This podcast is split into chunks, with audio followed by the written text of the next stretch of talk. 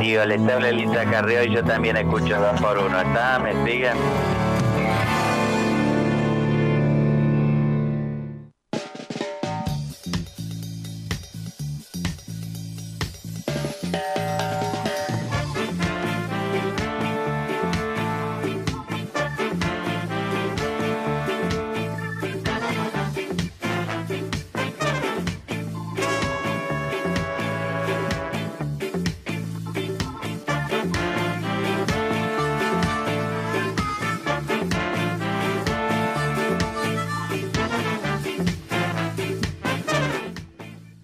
Algo nos estuvo adelantando Gaby en la apertura de lo que vamos a hablar. Algo que acompaña con el día. Viste que eh, algunos te dicen, no, si hace calor, toma mate, que te refresca más. Que no, a mí dame agua fría. Eh, pero ahí yo... Dame uno, dame uno. Así te presento tranquilo.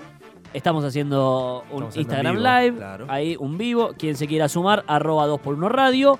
Y Ajá. con este sonidito, para Salió, salió. Llegó el momento de presentar el momento cultural de Gaby Ramírez.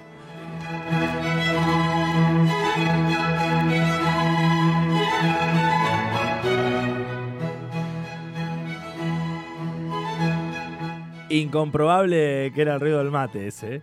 ¿Sí? Sí, pues sonó como que, no sé, estabas haciendo cualquier cosa. Aguantame un cachito que le estoy avisando. A ver. Ma, ya estoy en vivo, ¿eh? Porque me quería escuchar. Ah, Ya estoy en vivo, eh, así que sin- sintonizada rápido la 897 o si no en arroba 2x1 en Instagram. Estoy sí, www.rocampomdp.com y si no se pueden bajar gratuitamente la aplicación eh, que va, funciona perfecto en cualquier celular. Como hoy había adelantado en, mis redes sociales, más que nada en Instagram, con esa pregunta bastante tonta, porque yo hago preguntas que nadie pregunta. La pregunta de hoy fue eh, con quién no, con qué actor no te tomarías un mate. Hubo quienes respondieron con quién sí se lo tomarían. Evidentemente han tenido algún problema de eh, interpretación de textos en la escuela. Ya ahí no me puedo hacer responsable. Porque quería dar eh, un pequeño pie al tema que nos trae hoy, que nos compete, que forma parte de nuestra cultura, y son los actores. Nah, nada que ver. Eh, es el mate. El mate. ¿De dónde viene el mate? El origen del mate. ¿Por qué tomamos mate, básicamente? No, no, no, no, no por cuestiones subjetivas de nada, porque el mate nos une, porque eh, sí, es todo válido, totalmente válido eso, sino de por qué hoy, 2019, seguimos tomando mate. ¿El mate es más nuestro o es más uruguayo? La respuesta te va a sorprender. ¿Está en la columna? Está en la columna. Ah, mira. El origen del mate se remonta a los nativos guaraníes. No es ni argentino ni uruguayo. Es paraguayo el mate. Perdonen al que le duela, al que le pese. El mate es originario de los pueblos guaraníes. Ellos lo utilizaban, eh, utilizaban las hojas de... A ver, te hago una pregunta. Sí. ¿Es una planta eh, la yerba? No sé. Sí, calculo que sí. No, es un árbol. Te maté, ¿eh? También ando averiguando. Es un árbol, no es un yuyo que crece. ¿Eh? ¿El árbol no es una planta? No, porque tenés la categoría planta y Sí. tenés la categoría árbol. O sea, no es un arbusto. claro, no es digamos. un yuyito que crece. El pasto no es un árbol. ¿Entendés? A, ese- a eso me refiero. Es como, no sé, las hortalizas, la, la zanahoria, eh, los que son verduras y frutas. La fruta na- crece del fruto del árbol y las verduras de las plantitas. Bueno, si hay algún herbólogo dando vuelta que nos ilustre, pero bueno, sí, la hoja de la yerba mate viene de un árbol. Sí. Como el té. Como el té, claro. Eh, que fue objeto de culto, estamos hablando de los nativos guaraníes, Sí. y moneda de cambio con otros pueblos. Durante largas travesías por la selva, los conquistadores notaron que los guaraníes tenían muchísima mayor resistencia eh, luego de tomar esta bebida que ellos consideraban sagradas. A ver qué respondió mi mamá. Eh, perdón, eh, que hago Sí, esto. dale, dale. Sí, ya nos está escuchando. Mientras tanto, déjame saludar a Avi Tolk, que se acaba de sumar. Un saludo a Avi. Los que, cabecean el teclado cuando se hacen un usuario de Instagram. Es Se le complicado. cayó el que, se, teléfono. que se sumó a nuestro Instagram Live. Se le, se le cayó el teléfono. Gracias por sumarte. Estamos recién empezando abordando el origen del de, eh, el mate, de por qué Sí. estamos tomando Yo ya te mate. A frases milonga. El mate es uruguayo. ¿El mate es uruguayo? Sí. Esperá que termine mi columna ¿Vos y acabas de decir que es paraguayo? es paraguayo. Por eso, ya te quiero, ya te quiero contradecir. ¿Con qué es uruguayo? Claro. Bueno, bueno, está bien. Eh, esa es tu opinión, acá tengo los hechos. Yo te puedo decir el sol, el fuego quema, pero si me congela, bueno, allá vos, pero el sol quema. El fuego quema. Soberbio lo que acaba de decir. El loco no se equivocaba nunca. Antes de la llegada de los españoles eh, al pueblo guaraní, eh, autóctono de la zona de distribución natural de la planta, se sabe que se consumía yerba mate al menos para propósitos medicinales. Eh, restos de yerba mate también se han encontrado en una tumba quechua cerca de Lima, Perú. Estamos hablando del Imperio Inca. Y por lo tanto se ha sugerido que la yerba estuvo asociada al prestigio. No cualquiera tomaba mate. Sí, guarda con la yerba que viene de Paraguay, ¿eh? Guarda, sí. Más si viene Viene- prensada, ¿no? Viene meada. ¿eh? Viene meada. Viene meada. Más si Claro. viene prensada o envuelta en, en ¿cómo es? En, pa- en Cinta de embalar. Sí. no, porque me quedé pensando. La que pesa 25 que nunca pesa 25. Claro. Che, déjame saludar que se sigue sumando gente a nuestro Instagram Live. En Mari Tenareso. Se acaba Mari. de unir. Estamos recién arrancando esta clase sobre el mate y sus orígenes en la voz de Gaby Ramírez. Continuamos. eh, los primeros europeos, ya estamos hablando de la conquista, eh, que se establecieron en las tierras de los guaraníes y de la yerba mate fueron los, ya sabemos todos, españoles que fundaron Asunción allá por 1537, ahí nomás de la conquista. La nueva colonia se desarrolló con poco comercio y contacto con el exterior, lo que hizo que los españoles establecieran contactos más fluidos, eh, más allá de las relaciones laborales con las tribus locales. Es decir, estaban obligados a relacionarse con eh, el resto de las tribus. Eh, no está claro exactamente cuándo los españoles comenzaron a tomar mate, pero se sabe que hacia finales del siglo XVI ya se consumía ampliamente por tanto nativos como españoles. Mira. Se consumía como ahora, digamos. Se consumía eh, natural, diariamente eh, con consumo... Pero, o como mate cocido. No, ahora te voy a empezar a contar. Esto es una pequeña intro. Te voy a contar cómo lo tomaban los guaraníes, Claro. que tenían dos maneras de tomarla, y cómo eh, lo fueron desarrollando. Porque el mate, como conocemos hoy en día, Sí, así como lo tomamos nosotros, sí. es el desarrollo que hicieron los españoles. Se tomaba de otra manera. En 1596 el consumo de la yerba mate como bebida se había vuelto tan común en Paraguay que un miembro del Cabildo de Asunción escribió al gobernador del Río de la Plata, Hernando Arias de Saavedra, lo siguiente. El vicio y mal hábito de tomar mate se ha extendido tanto... Para, vamos de nuevo. Sí. El vicio y mal hábito de tomar mate se ha extendido tanto entre los españoles, sus mujeres y niños, que a diferencia de los indios que se contentan con beber una vez al día, la toman de forma continua y aquellos que no lo beben son muy raros. Le empezó a poner palitos al mate. No, no, el palo que viene. en Claro. la- empezó a poner palos a, a la rueda de- de- del desarrollo del No le gustaba, no le gustaba que la No gente gustaba, esté tomando claro. tanto tiempo mate. Claro, porque se dio cuenta que tomaban más los criollos, tomaban más los españoles que eh, los aborígenes, que tomaban una vez o dos veces al día.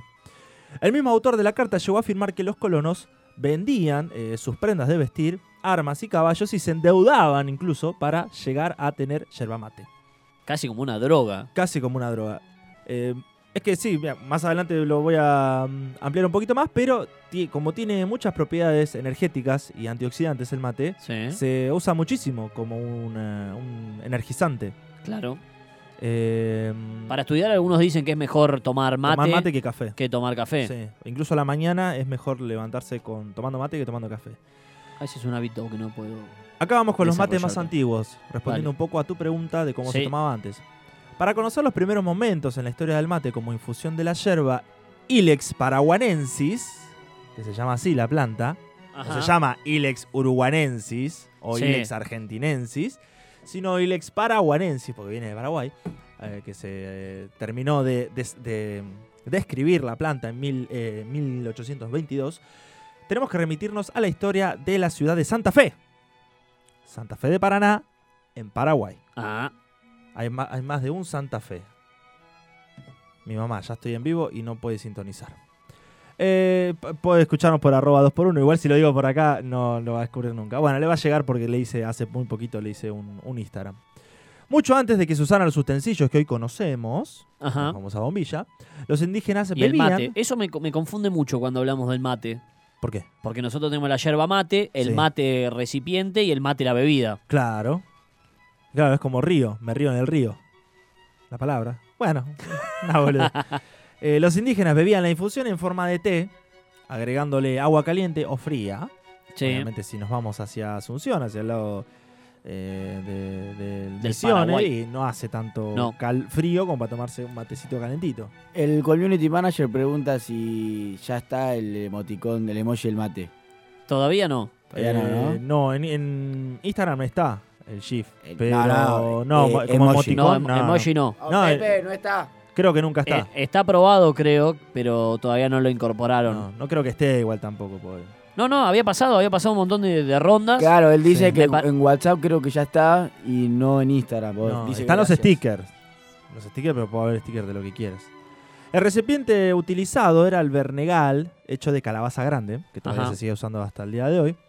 Eh, cortada por el medio, mientras que en el labio superior, mientras que cuando tomaban, el labio superior impedía que la yerba pase haciendo los sorbos entre los dientes. O sea, se tomaba como si fuese un té y Sí. usabas tus propios dientes y tu labio de filtro. de filtro, claro.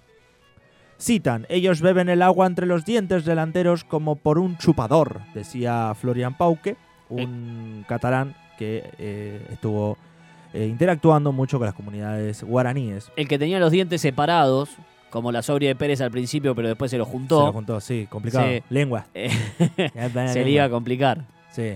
sí, es verdad, pobre. Ahí le empezaron a poner palitos. Los españoles luego introdujeron el uso de una suerte de cuchara de metal llamada apartador con el cual detenían la yerba molida mientras sorbían el té. Con el paso del tiempo, el vernegal de calabaza sería reemplazado por vajilla de arcilla cocida con la misma forma de la, eh, de la medida de la calabaza. En las excavaciones llevadas a cabo en el sitio arqueológico de Callastá, se encontraron restos del vernegal de arcilla con decorados, tal como los elaborados en Santa Fe Colonial, Santa Fe de Paraná, en eh, Paraguay estamos hablando. Estos utensilios, viste que eh, hay gente que dice utensilios. Sí, yo. Es utensilios. No sé por qué quedó utensilios. Capaz que por el, viste, te decían en el primario. La de- L, la L, la una- I, Está lloviendo, nadie habla así Claro. en esta zona. Eh, pueden ser considerados estos utensilios como los más antiguos antecesores conocidos de los mates que hoy utilizamos para la infusión de la Ilex paraguanensis, no Ilex uruguayensis. Nada, quería destacárselo a nuestro conductor. Posteriormente, entre ciertas clases sociales dentro del ambiente urbano, se introdujo el uso del mate o calabaza pequeña, eh, utilizada junto a la bombilla. Claro, hasta el momento era como tomarse un mate cocido, Como tomarse un mate pero cocido. en vez de filtrarlo con, con el filtro, con un filtro, papel filtro. con una media, por ejemplo, yo que Claro. me voy mucho de campamento, a veces he sacrificado, o pedazo de repasador, y te lo, te lo armás ahí. Claro. Eh, lo hacían con los dientes, Claro, y quedaba la yerba ahí, digamos. claro. Eh, que bueno, consistían las primeras bombillas en cañitas de madera o alguna caña, según nos revela Dobrisoffer, un alemán que eh, se interesó en las culturas precolombinas de Sudamérica. Los españoles observaron que los guaraníes eh, al mate lo fortificaba mucho para el trabajo y en caso de necesidad le servía de alimento. Hacia 1714 su uso se había extendido a Bolivia y Chile y, escuchaste dato, ¿eh? Los británicos de Chile Sí. no los chilenos ingleses, ¿eh? Los británicos que vivían en Chile, eh, que se ocupaban de la trata de esclavos traídos de África, vieron que también beneficiaba a los negros y lo probaron y lo llevaron a Londres, donde fue muy bien recibido. Incluso se pensó en reemplazar eh, el tradicional uso del té, El té de las 5. claro, por el mate, De las 5 y media. ya que, ya que era mucho más provechoso, incluso más barato que, que el té, pero como las misiones jesuíticas del Paraguay eran su único productor y el comercio del té les reportaba eh, mejores ganancias, se desechó la idea. ¿Por qué? Porque el mate crece solamente en una única región, que es en la región donde ahora contempla Misiones, el Claro. Mato Grosso. No crece en otros lugares en la yerba mate. En cambio el té sí. Por eso las plantaciones de té eh, prosperaron muchísimo en lo que es Norteamérica, de los ingleses, y ellos pudieron controlar el mercado. Como se dieron cuenta que acá el mercado lo controlaban los jesuitas en sus reducciones, dijeron, nada, mejor que ellos tomen mate y nosotros nos seguimos eh, quedando con el té. Simplemente una cuestión de negocio porque en realidad les había gustado mucho más el mate que el té. Incluso tenía, tiene mucho más beneficios. Se sumó Juan Salvatore, aprovecho la, la pausa, te pone genio. Genio. Estamos hablando de el mate en este momento cultural. Pueden abrazo seguir enorme a Juancito. eh, Juan no solo por la radio, sino también en arroba 2x1 radio en Instagram, que estamos haciendo una transmisión en vivo con los orígenes del mate y estamos debatiendo acá con Gaby Juma de qué, de qué nacionalidad es. Acaba de meter un gol de media chilena Tevez. Es mentira lo que dije, pero todos, todos se dieron vuelta para girar porque nadie está prestando atención al partido y seguramente el que está escuchando no esté mirando el partido. No, no metió gol Tevez, nada, quería hacer una pelota Claro. Me pongo en formal y no me sale. Ya en el siglo XVII, eh, o sea, a principios del siglo XVII, la yerba mate se convirtió en el principal producto de exportación de los territorios guaraníes por sobre el azúcar, el vino, incluso el tabaco. Tabaco que adelantó va a ser material de eh, clase, material Sí. didáctico, para, eh, no sé si la próxima o la O próxima, la próxima eh, momento cultural.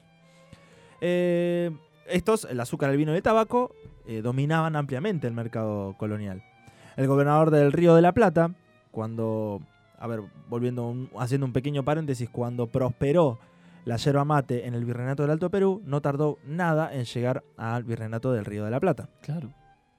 Eh, el gobernador de ese entonces, eh, Saavedra, Hernando Arias de Saavedra, se opuso a comienzos del siglo XVII a la industria de la yerba mate en desarrollo, considerando su consumo como un mal hábito, como habíamos leído anteriormente, poco saludable y que gran parte de la mano de obra indígena eh, se la consumía en faenas, dice él.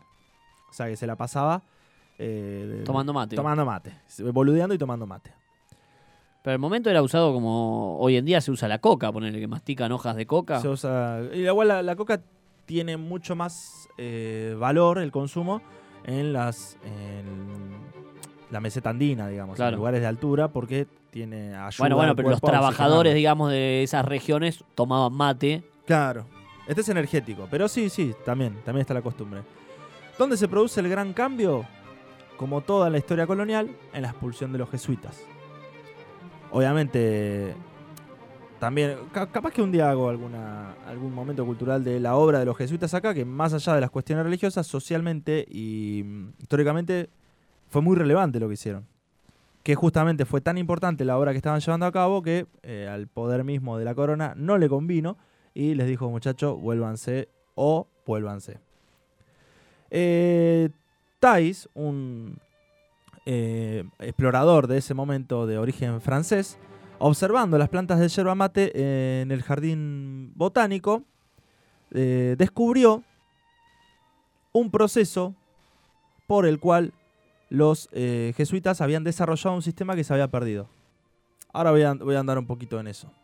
A fines del siglo XVII, luego de la expulsión de los jesuitas, los yerbales se fueron perdiendo como explotación productiva y su reposición se hizo difícil porque eh, se desconocían los métodos que habían permitido a los jesuitas producir la germinación a escala industrial. Los jesuitas habían desarrollado una técnica en la cual podían eh, hacer eh, elaborar la yerba mate en escalas enormes. Esa técnica se perdió totalmente. Nunca nadie supo Como eh, plantaban tanto. cómo lo hacían. Y dicen que era mucho más eficaz la, que la técnica eh, desarrollada por los jesuitas que incluso la que, se, la que se usa ahora no tanto, que incluso la que se empezó a usar en la primera mitad del siglo XX en Argentina. Eh, con la devastación del Paraguay en la guerra de la Triple Alianza y de la escasa producción argentina, Brasil se convirtió a finales del siglo XIX en el principal productor de yerba mate.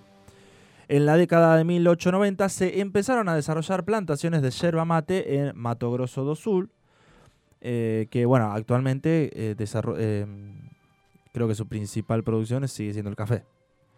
Pero no, no, no, no es relevante ahora, en su momento sí. En la Argentina, ante la necesidad de importar, esto sí es importante, eh, la yerba desde Brasil y Paraguay para satisfacer el consumo interno y la manera en la que se arrasaban los yerbales, hoy existentes para cosechar sus hojas. Para que me quiero tomar un matecito que ya se me secó la gargantúa. Dale nomás, dale nomás. Estamos hablando de cómo está llegando históricamente el- la plantación de mate a la Argentina. Ya vimos que nació en Paraguay y estuvo ahí moviéndose, digamos, por distintas regiones, siempre por, Por esa zona, zona. calurosa, digamos, Claro, Brasil, selvática. Brasil, Paraguay y ahora estamos llegando a la Argentina. Claro, bueno, volviendo a Argentina, eh, tenía una enorme necesidad de incorporar yerba mate que no le alcanzaba con la que exportaba desde Brasil y Paraguay. Así que tenía que satisfacer un Claro. consumo, el sumo- consumo interno. Acá es donde entra el eh, paisajista franco-argentino que te dije, eh, explorador Carlos Tais, Sí. que investigó los métodos de germinación de las semillas. Eh, o sea, esto ya sabía, había sido anunciado por el naturalista Aimé Bonpland, quien había vivido con los jesuitas en las misiones, pero sus estudios se perdieron. En, a- en- en una de las tantas este, mm, éxodos que han tenido lo- los, los jesuitas. Aparte, un episodio previo al, al éxodo que tuvo que hacer a través de la corona, eh, el mismo imperio brasilero estaba, el imperio de Brasil, estaba avanzando constantemente y atacando. Entonces, es lógico que se pierda. Nadie conservaba cómo, cómo Claro. cultivar eh, la yerba mate. mate. Había que salir corriendo en ese momento. en la Argentina, ante la necesidad de, importar yerba, bueno, surgió este muchacho, Tais, Carlos Tais, que en 1895 recibió las primeras semillas y gajos de yerba mate que le habían mandado pedir en Brasil, pero los gajos no eh, prosperaban. Y acá se dio cuenta de un detalle. Observó cómo eh, las semillas maduraban en el aparato digestivo de la gallina. Porque claro, hay ciertas plantas, como por ejemplo, le digo cactus, pero tiene otro nombre, en el norte, en Salta, Ajá. que si sale de la planta y cae al piso, no, No pasa nada. No, no prende. En cambio, tiene que pasar por, eh, por un animal para que cuando salga con el abono, con la- el rodeado de caca, ahí prenda. Hay varias plantas que necesitan ese proceso. La yerba mate es uno de ellos. Eh, así que él introdujo un método que imitaba a la naturaleza al hacerla germinar, sometiéndola a una prolongada inmersión de agua elevada en temperatura. Así es como eh, Thais, bueno, explica todo un proceso por el cual necesitaba imitar ese proceso natural que se produce adentro de los animales, que hoy en día se utiliza con total éxito para eh, reproducir las semillas, digamos, para hacerlas que prendan, para que germinen. Comenzó así a difundirse su metodología que llegó a publicarse en el Boletín de la Sociedad Nacional de Agricultura del Paraguay y debido al éxito obtenido, la Dirección de Agricultura y Ganadería de la Nación Argentina confirmó la eficacia del sistema TAIS, como se, lo, como se lo conoce hoy en día y se lo sigue practicando, y la divulgó en la región noreste del país. Ya empezamos a tocar las puertas del siglo XX, a principios del siglo XX, donde la producción argentina de yerba mate comenzó a resurgir desde menos de un millón de kilogramos por año en cosecha, eh, lo que marcó en 1898, a 20 millones de kilos para 1929. Menos de un millón en 1998 y 20 millones en 1929. Creo que era la población total que había en Argentina, Claro. 20 millones. Cada persona se tomaba un, un coso de mate. Únicamente. Ah, no, pará, no solo en la Argentina. Claro, este dato, este dato lo anoté y lo puse en negrita. 20 millones de kilogramos por eh, per cápita, o sea, para 1929, únicamente en la provincia de Misiones. Se consumía eso de mate. Mierda que tomábamos mate, ¿eh? 20 millones, solo en Misiones. Nosotros no, los misioneros. Sí. Los misioneros. Bueno, como Imagínate el argen- resto. Argentino en general, estaba hablando. Argentina de este modo puso en marcha en la primera mitad de ese siglo un programa estatal para eh, poblar la provincia de Misiones y el resto del mundo, acordémonos de las primeras este, inmigraciones europeas al país y dar inicio a la industria yerbatera, que fue una de las beneficiadas de todos estos programas de repoblar la Argentina. Un europeo por un mate se llamaba. Bailando por un mate. Para este propósito se dispusieron parcelas de tamaño familiar para colonos extranjeros, así como se hacían en distintos ambientes, viste que se formaron muchas colonias alrededor de la Argentina. Sí. Eh, uno de esos programas también benefició a la industria de la yerba mate.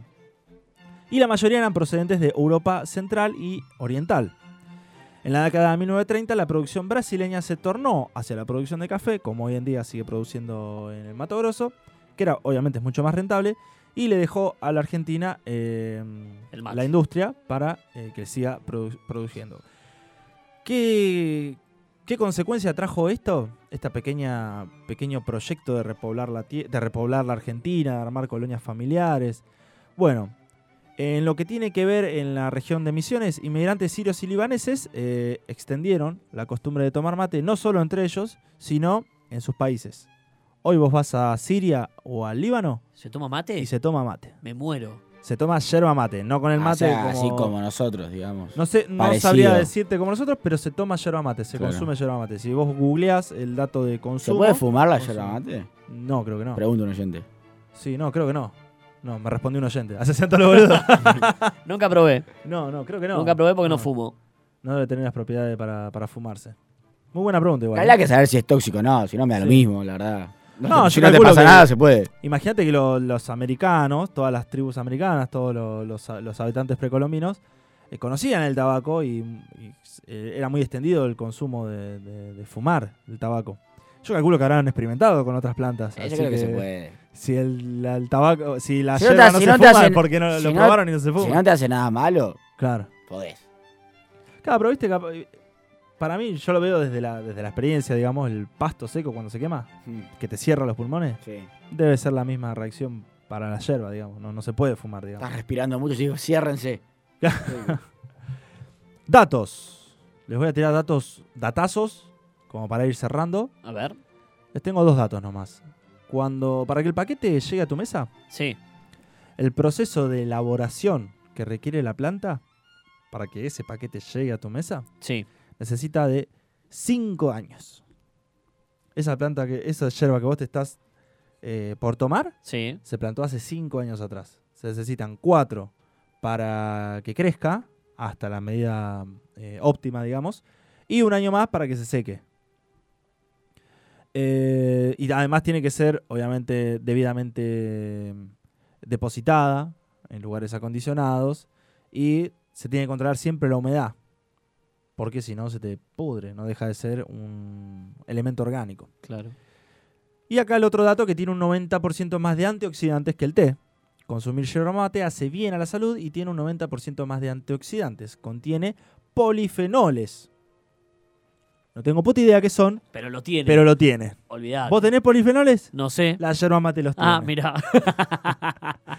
Es decir, que tiene eh, mayor antioxidantes que el té verde, que es el de los tés, el que se jacta de ser el mayor, pro- eh, mayor productor de antioxidantes, que es una propiedad que contribuye a mejorar las defensas naturales del, or- del organismo y lo protege contra el daño celular que causa que el cuerpo se deteriore. Acá te traigo otro datazo que no te importa, pero que nos encanta como cholulo- cholulos que somos los argentinos. Te traje celebridades internacionales que Que toman, toman mate. mate. Esto según el In- In- Independent, un diario chileno, nada, tío, un diario estadounidense, que hizo una investigación Sí. random. Se ve que uno de sus becarios sería Sí. argentino y dijo, La "Quiero encuesta era, ¿tomás mate? Sí, no. ¿Por qué? Ya está. Listo. Chao. La primera, que me sorprendió muchísimo, que... Ah, lo- Hay uno que es muy famoso. Sí, bueno, hay varios que van... No, van no, no. piña. Uno que es muy famoso que, que toma mate, Sí. porque lo hacen sus películas. Sí, sí, lo voy, a, lo voy a mencionar, quédate tranquilo. Te voy a nombrar las que menos me esperaba. Dale. es ella, que asegura que por sus propiedades antioxidantes eh, y por todo lo, lo- lo que te acabo de leer, lo conoció a través de uno de sus asistentes Sí. y no es nada más ni nada menos que nada más. Lo consume por lo menos una vez al día. Tengo, tengo, la tengo en la punta de la lengua. No, te lo quiero cagar. no lo vas a creer, ¿eh? Hillary Clinton. No, no lo sabía, mira. Toma mate. Toma mate. Toma mate. por lo Hillary menos Clinton toma mate. una vez al día. Mirá. Sí, lo conoció a través de uno de sus asesores. No sé si sería argentino o conocería a un argentino. O sudamericano. Porque Sí. no, no es solamente mate, eh, argentino el mate. Y eh, ella asegura que eh, lo toma. Sí. Eh, la otra persona que se lo recomendó su personal trainer, eh, no tanto por la, eh, como te decía, las cosas eh, antioxidantes, sino porque mm, lo hace antes de los shows para tener más energía Sí. y es un, lo- como lo considera un suplemento de origen natural, se lo recomendó a esta cantante y esta cantante lo toma siempre antes de sus recitales. Se toma dos, tres matecitos. Mira.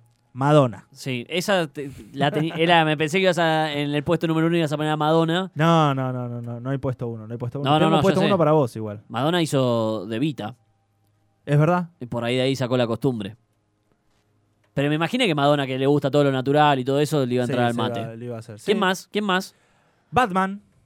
Batman toma mate. En un cómic aparece Alfred ofreciéndole yerba mate y él le agradece. Se lo hace. mm, Me muero. Lo hace para tener energía extra. Alfred se lo ofrece para que tenga energía extra. Y él lo agradece. Y vos ves, o sea, está Sí. el cuadrito ese, Alfred sirviéndola, o sea, está la hoja real del cómic, El- Alfred sirviéndola, y se ve bien dibujado un mate, El con batimate. el cosito, el batimate, No. con la bombilla, todo ahí. Faltó Sí. el termo a la pava, solo estaba el mate. Bueno, pero Alfred lo traía, lo bajó a la baticueva ya ce- cebado. Claro, sí, sí, se lo bajó cebadito. Cebado el mate. porque Hablando Alfred de, era de Batman, una ex batichica Sí, eh, recomendó ella en el portal de King Life eh, el mate como una alternativa mejor al café y estamos hablando ni más ni menos que Alicia Silverstone, ¿toma mate? que dice que toma mate con no mucha frecuencia, pero por lo menos una vez por semana toma mate. Un eh, DJ conocido de New York, uy, estoy repitiendo porque hay que sacarle polvillo, ahora voy a explicar por qué. Un DJ conocido de New York llamado, ahora te voy a decir cómo se llama, puso una tienda Sí, muy conocida llamada Tini, que allí comercializa y se lo puede ver si vos pasás caminando por la puerta del los es local, violeta y mate. tomando mate, y es nada más que Moby. Uy, mirá. Moby, toma mate, toma mate. Hay una actriz de Hollywood eh, que también uno de sus, eh, de sus habituales eh, consumos es el mate. eh, Consumo bien, digamos. Sí, Que no, no sé si todos los días, pero asegura que lo toma con mucha frecuencia, que es Meg Ryan. Para vos. sí. Y acá tengo otro datazo. Porque este sí me sorprendió.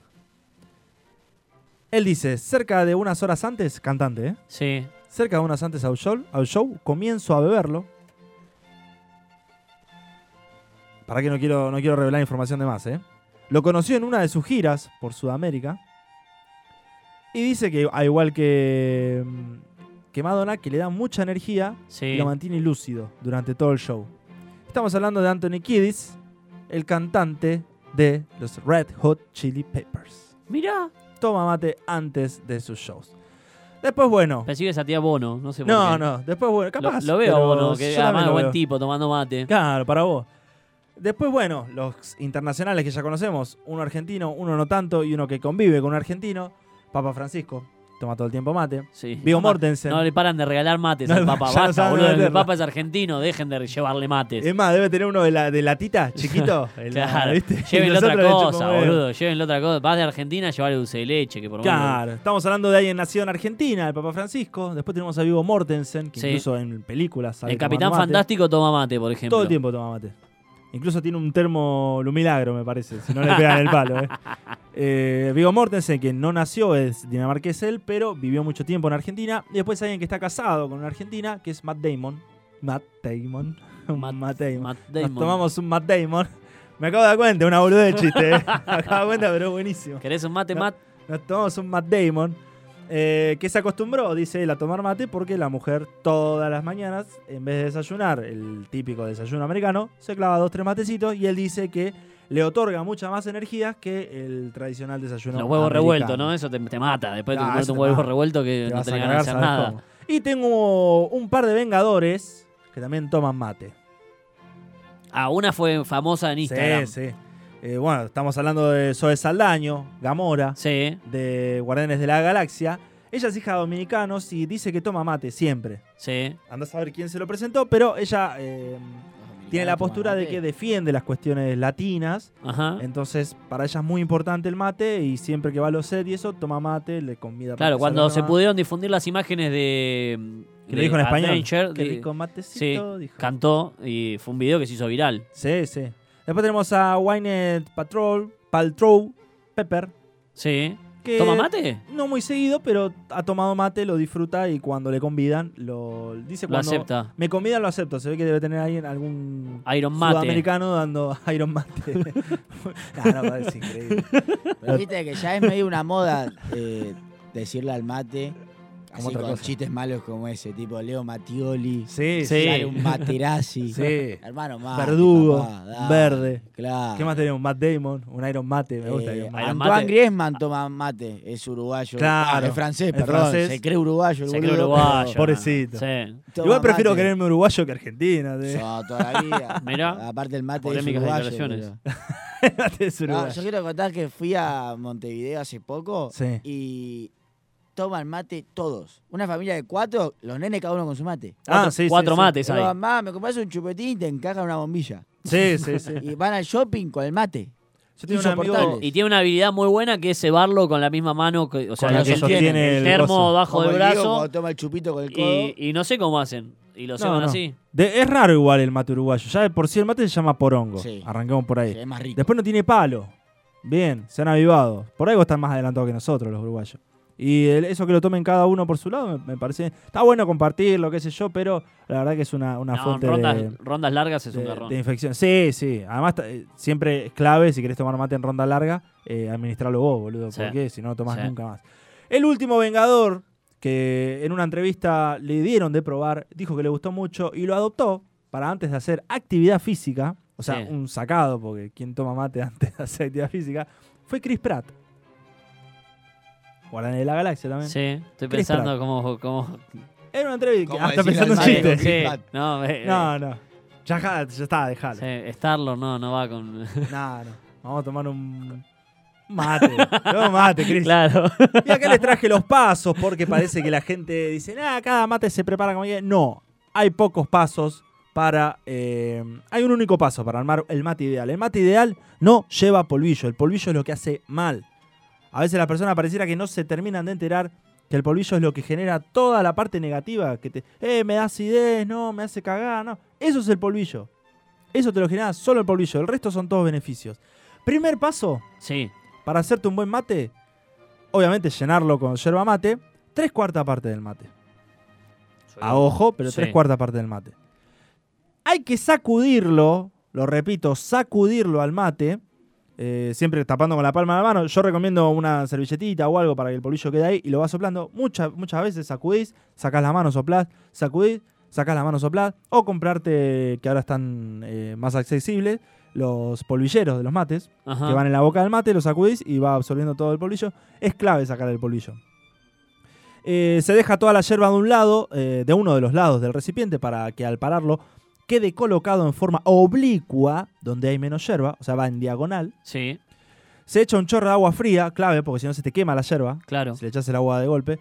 Eh, el agua, no más de 85 grados.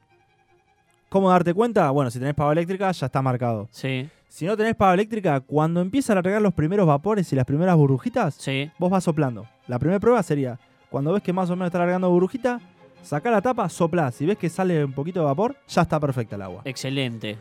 Eh, si sirvió, no vale. no, te lo quema. Hay gente que toma el mate hervido. No. Eso hace muy mal, incluso para el cuerpo. Pero et- esto... No se toma el agua Si hervida. se hirvió el agua, Sí. la tirás y de nuevo. No, no, echarle un poquito. O se Ah, puede echarle un poquito de no. agua fría. Lo que tiene el, el agua hirviendo, eh, lo, lo- lo bueno que tiene es que le saca enseguida las propiedades a la infusión. Por Sí. eso se usa mucho en el té, en los tipos de té, Claro. no tanto en el mate. Lo malo que tiene es que pierde oxigenación. Entonces lo- es más fácil que se queme. Se rompen los enlaces Claro, es más fácil que se queme y le sientas un gusto más fuerte y más feo al mate. al mate. Si se te Y se hierve, te lava más rápido la yerba. si se te, claro, se te lava mucho más rápido, pues se, se empieza a quemar. Si se te hierve, tenés dos pasos que los puedes hacer juntos o por separado. El más sencillo es echarle agua fría. Sí, Pero eso es como. eh, No sé, es la- el paso fácil, digamos. Es como usar el porta cepillo de dientes para poner jabón, digamos. claro. Es una boludez. El segundo tiene que ver con ir desplazando el agua hirviendo de un recipiente a otro para que en el mismo movimiento, o sea, que el agua golpee, que se escuche el. Para que en el mismo movimiento se vaya oxigenando. Ajá. El agua en movimiento se oxigena. Es como las peceras, ¿viste? Que se tiene que ir moviendo el agua. Eh, pero bueno, lo ideal es que no se te hierva, siempre. Cebar el mate, se ceba el mate, virtiendo el agua eh, lo más cerca posible de la bombilla para evitar mojar la otra yerba. O sea, tenés que eh, mojar de la parte oblic- oblicua, la parte Sí. más profunda, ahí va la yerba, la bombilla. Sí. Ahí se echa un chorrito de agua para amortizar el primer impacto del agua que te la puede llegar a quemar. Generalmente el primer mate no se toma, porque es el que viene con toda la mezcla. Yo lo tomo. No, no si está bien hecho, no hay problema. El agua se va, se va tirando, vertiendo sobre la parte de la bombilla, que es la que estaría el pocito, y la otra no se va tocando más. Y por último se recomienda no mover la bombilla una vez que se inicie el mate para que no se tape y para que la yerba no se seque ni se moje la parte seca y para que no se oxigene abajo y se vaya enfriando. No se mueve la, eh, la bombilla. Primer gran paso, Sacale el polvillo lo mejor que puedas, comprate un sacapolvillo de última. Segundo gran paso, tratá de no hervir el agua. Y tercer paso, no mueva la bombilla, por favor. Hemos terminado con un momento cultural. Pueden descansar en paz, pueden reposar en sus hogares, terminar, relajarse. Les tiré muchísima información hoy, pero eh, no hacemos más acá que regalarles información. Así que ahora, en la tanda, prepárense unos ricos matecitos y enseguida volvemos.